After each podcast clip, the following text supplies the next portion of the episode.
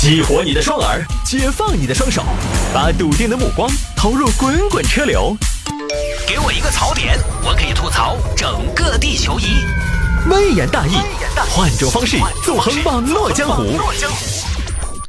好了，欢迎各位继续回到今天的微言大义。来，我们来看这个吧，就是也是最近一段时间呢，应该包括五一前吧，五一期间，听众朋友们呼声很高的一个话题：九零后女孩约同事一起辞职。没想到他辞职了，同事却在单位申请五一加班。哼，那个事情都发生在重庆。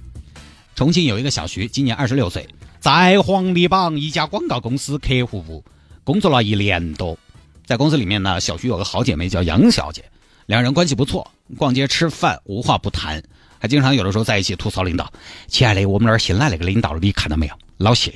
和那个娃儿，我跟你说才哈哟，天天穿个运动服、旅游鞋，吃烟吃的红福油啊！你就吐槽，关系很好。在今年春节之后呢，两个人在一起吐槽，又吐槽了。哎呀，亲爱的，你发现没有？现在业务越来越难谈了。哎呀，就是就是，我年终奖只领了六千。我看那个形势哈，我掐指一算，我觉得接下来不容乐观。啷个？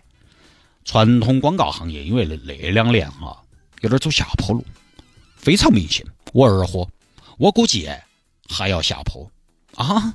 那那怎么办呢？那广告业不行了，我们怎么办？跳槽吗？跳槽要不得，跳槽跳不好，我跟你说，跳槽一旦跳不好，都成了跳崖，而且跳来跳去都是给人家打工。那那那不就是打工吗？那要么就创业啊！创业倒是一个很好的选项，但是有啥子项目哎？杨姐是这样，我觉得我们穿衣服，你看咱俩都挺有品位的吧？卖服装，卖服装，关键是服装那个行业你懂不懂？关键是货源，关键是渠道，你有没得渠道嘛？有啊，姐，我们姑父就在荷花池卖女装。哦，那倒是可以，可以，倒是恁个，我们到线上线下一起。什么叫线上线下一起？您的意思是也在微信上买，也开实体店，必须要有实体店儿，因为实体店儿有个实体店儿，人家都才觉得你那个东西正规，而且实体店儿从装修到成色也是很能体现我们的审美啊！你不要把实体店儿当成走量的，我们都把它当成一个会客厅，我们的比如说小姐妹啊，我们的会员啊都可以来一天儿喝茶打牌哦，聊哈儿八卦，很巴适。行啊，姐，你这个想法很成熟，很周到啊。那都那个定了嘛，线上线下一起搞，线下聚合打形象，线上整合来走量。我觉得啊，我乐观估计半年，最多半年，我觉得我们可以拿到天使轮儿。行，那我们就考虑考虑，具体怎么执行，行不行？要得。好，第一次谈过之后呢，小徐很心动，我马上都要自己当老板了，我很开心。我到时候我赚赚一分钱都是我自己的，我再也不用看老板的脸色了，因为我都是老板儿。好，从第一次谈过之后呢，小徐的同事小杨多次找到小徐谈这个事儿。亲爱的，你那边计划出来没得？哎呀，细节还没搞清楚，要抓紧哦！我跟你说，哎，我那边先拉了一个计划出来，叫 Plan A，你那边赶紧给我出一个 Plan B，我们到时候碰一下儿，反正大家。哪个的方案好，都按哪个的方案搞。你营销搞得好，你都来把营销搞。我炫货有眼光，我都来把货物挑。啊，过几天又来啊，非常关心这个事情，一直在跟进。亲爱的，我考虑了哈儿，我咨询了哈我们一个亲戚，他在广东那边进货，我是考虑能不能把童装也纳入我们的经营范围，因为现在斗那个小娃儿的钱最好赚。我们都主打母女、母子、母母。值得考虑，杨姐，周到，是不是？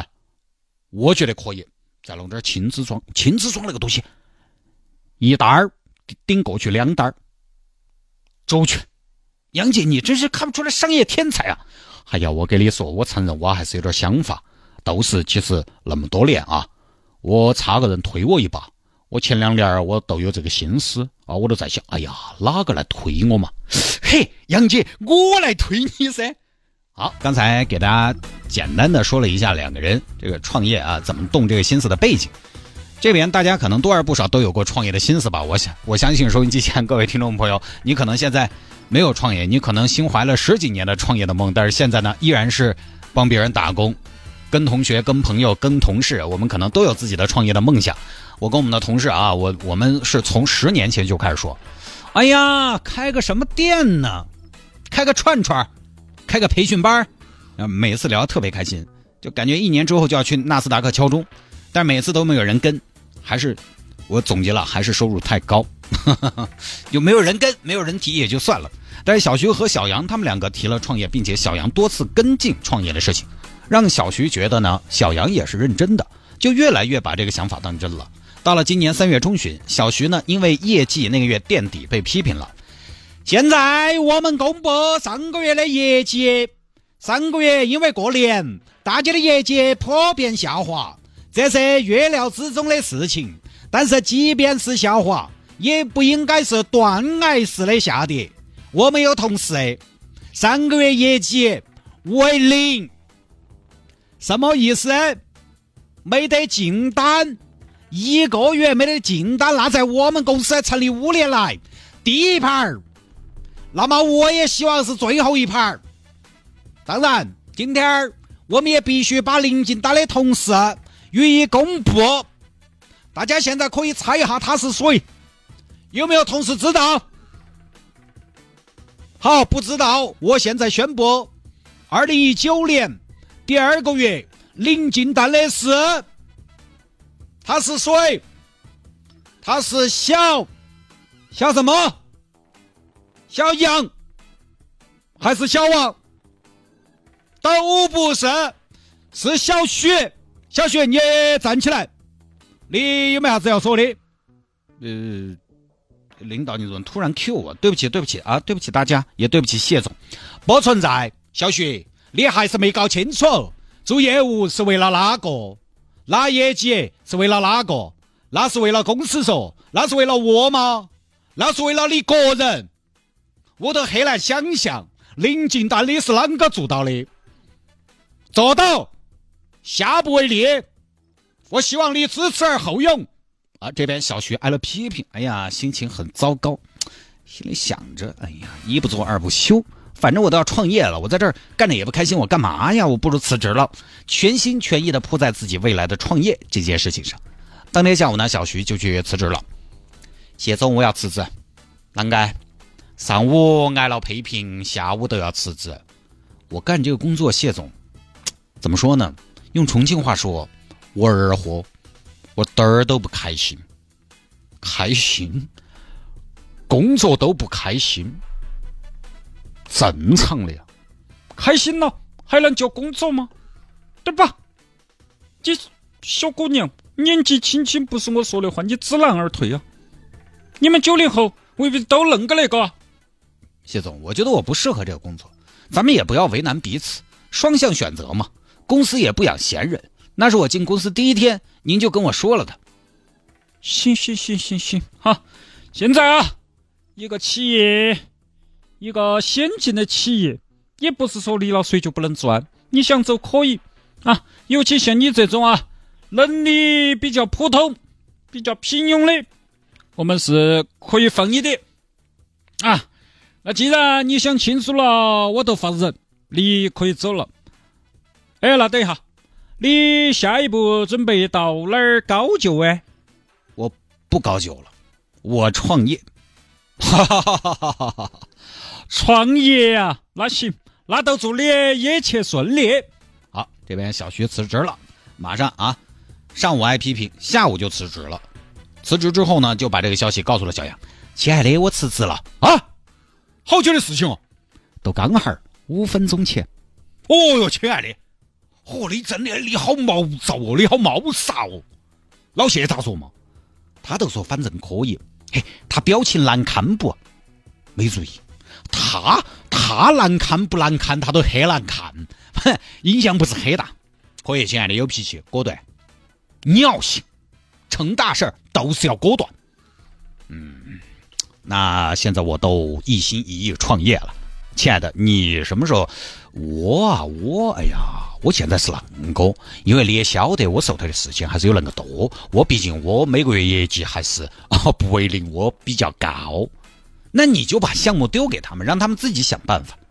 你哈的说，我现在走了，我都拿不到提成，那不是便宜了他们那些资本家？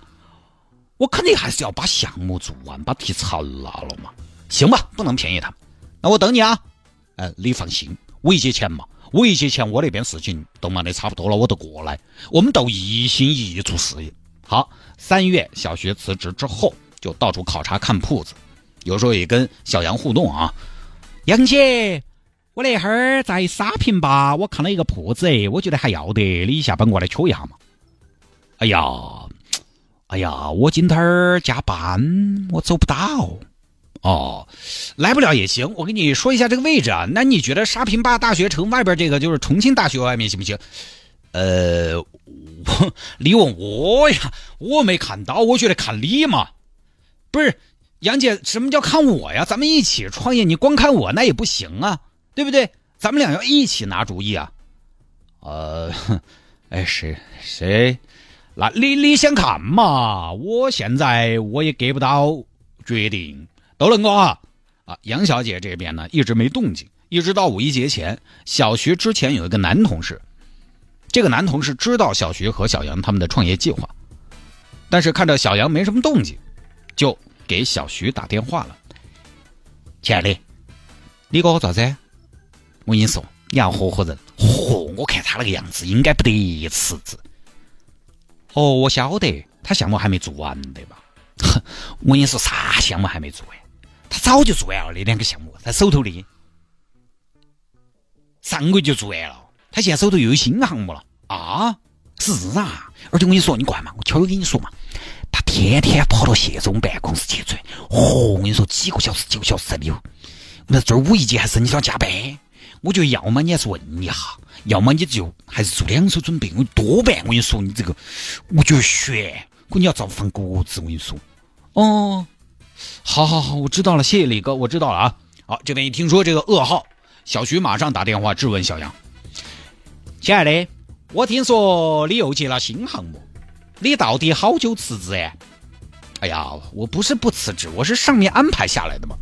上头安排下来，你都要辞职了，你做完前两个项目，你都应该拒绝，你为啥子还要接新项目？”“哎呀，我这边公司需要嘛，当时谢总也是，嗯。”哎呀，小徐啊，亲爱的，那你说，那你说我业务能力那么强，我不接这个项目，公司谁能完成？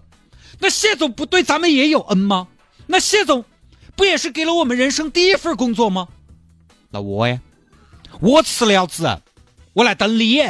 你现在要报恩，你要报恩，你嫁给他噻，你把我晾到边边上耍啥子？哎呀，我也不是不辞职，我我是五月中旬呢，我项目做完我就辞职。啊，这个是杨小姐的解释。五月中旬，反正今天八号了，也就还有一周了，也快了啊。但但是小徐就觉得自己被骗了啊，就觉得小杨根本就不想辞职，结果自己辞了，这边被水了，一怒之下找媒体诉苦。媒体后来也去问了杨女士，杨女士说的是：“我肯定要把事情忙完，我才辞职。而且她说，小徐当时辞职呢，没跟自己商量，也没问自己的意见。”恁个大的事情是啊嘛，总要商量一下噻。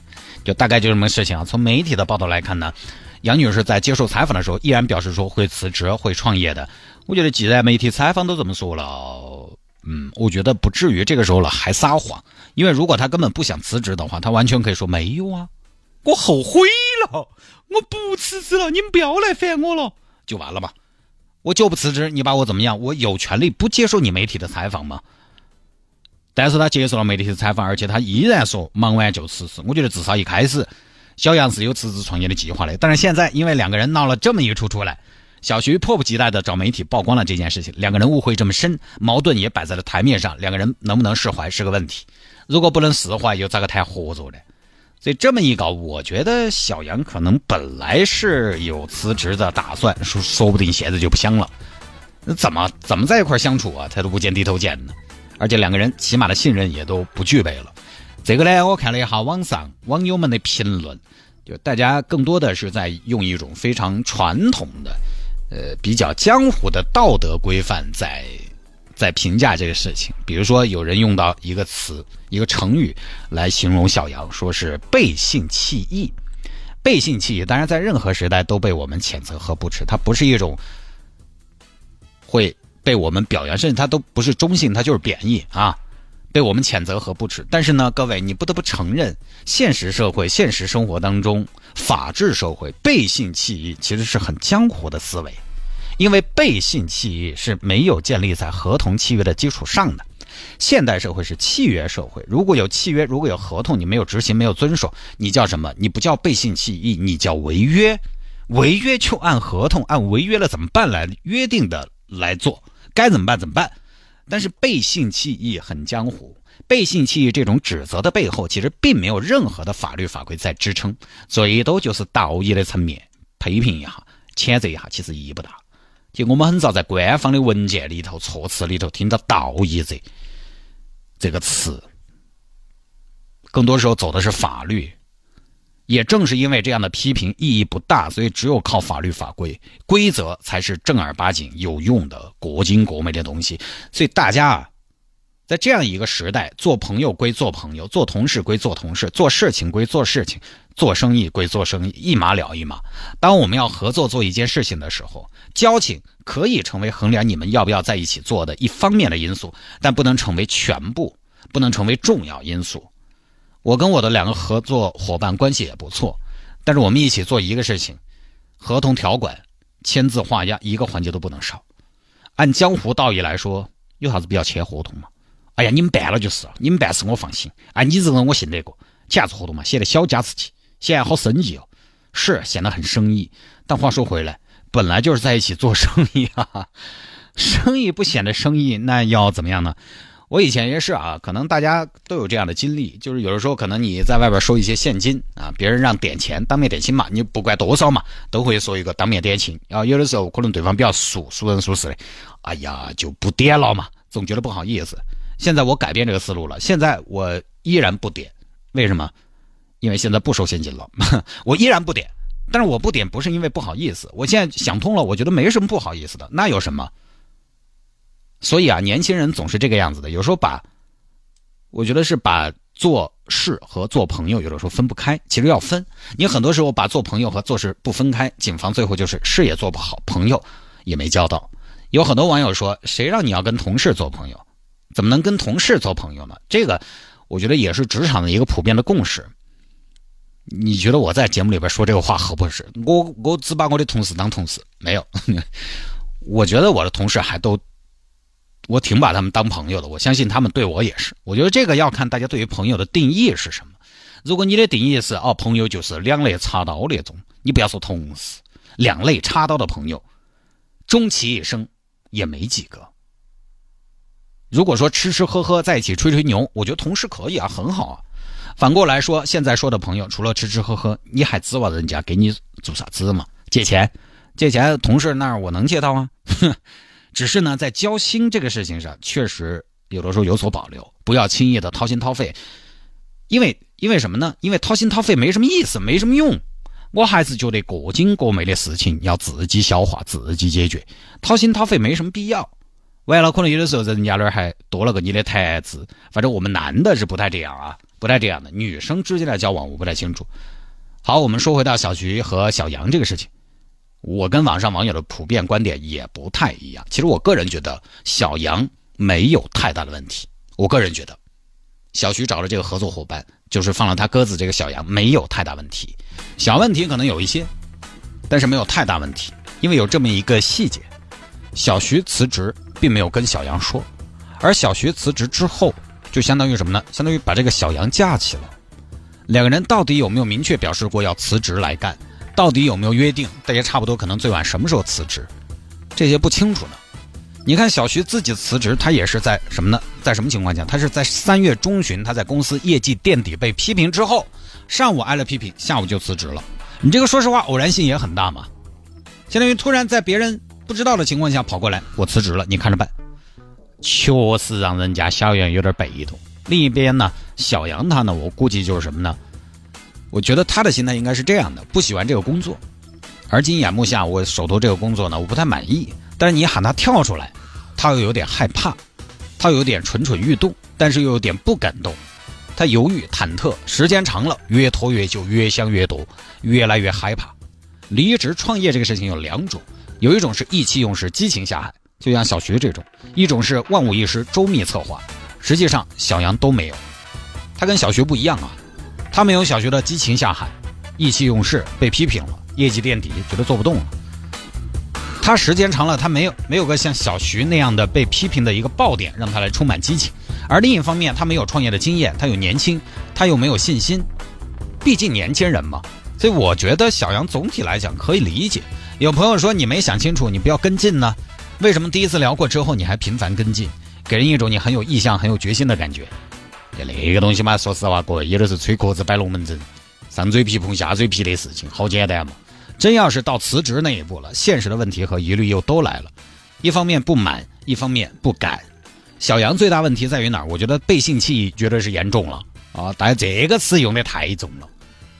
小杨最大问题不过就是释放出了创业的暧昧信号，让小学误会了。生活中其实很多朋友是这样的，他呢有的时候也不积极也不主动，他没有什么主观能动性。你给他介绍个事情呢，让他做，他也不明确，半推半就，不停的释放暧昧的信号，让别人误会。这个以后还是要说清楚。反过来，小徐这边你还是不能把创业的希望和赌注压在别人身上。创业这种事情有伙伴好，但是你。最好是做好没有伙伴创业要孤独前行的准备，而且不要高估啊！不要觉得说两个人的能量一定会比一个人高到哪儿去，两个人很多时候只是给你一个安全感，仅此而已。我高中的时候离家出走到成都来，我就叫上了一个小伙伴一起。当然他在上课，我当然他也坐最后一排啊，我也不得去薅第一排的，因为第一排也不得跟我走，我薅的最后一排的。其实他跟我过来有什么用？没什么用。我上高中了，我还不会消费呀，我带了钱的，对不对？还多一个人消费，只不过我当时精神上我需要一个人跟我一起，两个人呢总觉得是可以分担风险，但也就是觉得而已。如果你真的有破釜沉舟的决心，实际上你不需要这个依靠的，你需要依靠的主要原因还是自己，其实也不那么确定。还是要靠自己啊，各位！创业不能老是想我的伙伴能做什么，我能不能少做什么，他能带来什么，还是要想这事儿没有他，我一个人能不能继续做？当然，以上的分析必须基于一个前提，就这件事情是真的的情况下，因为我总是对重庆的这种类似的新闻持保留态度。他老是有这样的事情，你发现没有？是我们承认大千世界无奇不有，但是好多那边发生的事情，有些听起来不符合逻辑，反常。当然，也正是因为反常才成为新闻。你比如说辞职，你们关系那么好，都是准合伙人的关系了，你辞职不跟对方提吗？这个我不太能理解。而且，即便是这样，为什么非要选择告诉媒体，让媒体曝光呢？找媒体就是单纯的想谴责一下，是这样吗？再有，小徐是通过自己的前同事知道小杨没有积极的辞职意向的。那我觉得这个前同事也挺多事儿的，而且还是个男同事，这个牙尖死外的，对不对？你关系那么好嘛，那小徐就应该跟他男同事一起创业噻，好信得过？这是我的一些疑问。我觉得现在创业啊，大家啊是都呃这个倡导或者说号召大家创业，我觉得创业是可以，大家但是不用来的那么的猛。一下就全身心的扑在全职创业上，你不用非要下那么大的赌注。现在不是还可以开网店吗？不是还可以做微商吗？虽然现在很多朋友对于微商颇有微词，对于微商呢瞧不上、看不起，但我跟你说，微商一定是个大趋势。你可以先利用业余时间试水嘛，对吧？只是你上了那么久的班，你得知道做生意是怎么回事儿，做生意会是个什么情况，自己的生活会有什么改变。因为自己做生意和当员工是完完全全两码事儿，而你能不能适应，能不能坚持，能不能从中找到乐趣和成就感，你都可以先试水，不一定非得要辞职嘛。一言不合就辞职，当然这个自己衡量。因为还有一个问题，就是如果你不辞职，就意味着什么呢？就意味着你不靠这个生活，你不靠这个生活，你就很难把全部的身心扑在这个上面。有些事情你没有尽全力，你不知道自己的极限和可能。不靠自己生活，就意味着有时候可能未必那么的上心哦，没逼到那个份儿上。无论是积极性来讲，还是投入度来说，可能很多朋友就会有点懒心无常的。刚开始有激情，刚开始有些人的潜力是需要逼出来，置之死地而后生啊，这个就看自己权衡了。你要相信啊，兼职做跟专职做那个是不一样的。很多餐饮品牌在招加盟商的时候，他会有这样一个要求：要求加盟的客户你必须全职管理、收店，哦，你不能当甩手掌柜，那是不一样的。不过呢，我个人倒是觉得二十出头岁这个年纪跟我们三十多、四十不一样啊。小妹妹没成家、没立业，你是有工作，但你这个工作也是食之无味，弃之稍微可能也有些可惜。而客观说，广告公司这种也不是说离了这家就找不到下一家了。私人企业。广告公司有很多小广告公司，它规模不大，小打小闹，你说福利也不会太好。这个时候呢，可以搏一搏。啊，你当然像我们这个年纪，上有老下有小，现在你喊我全身心的跳开这个平台去创业，坦白说，我没那么大的勇气，因为谨防退出来就回不去。我们这儿现在招主持人，超过二十五岁的都觉得年纪稍微有点偏大。你像我们这种超过三十五的，基本就不考虑了。年轻可以试一下，不一定非得两个人。你不要一开始就想把生意做得很大，非要两个人、几个人才能干，才能创业。我觉得这个不是创业，那是干啥子？那个是打堆堆过家家。好吧，各位，这一条呢就跟大家分享到这儿啊。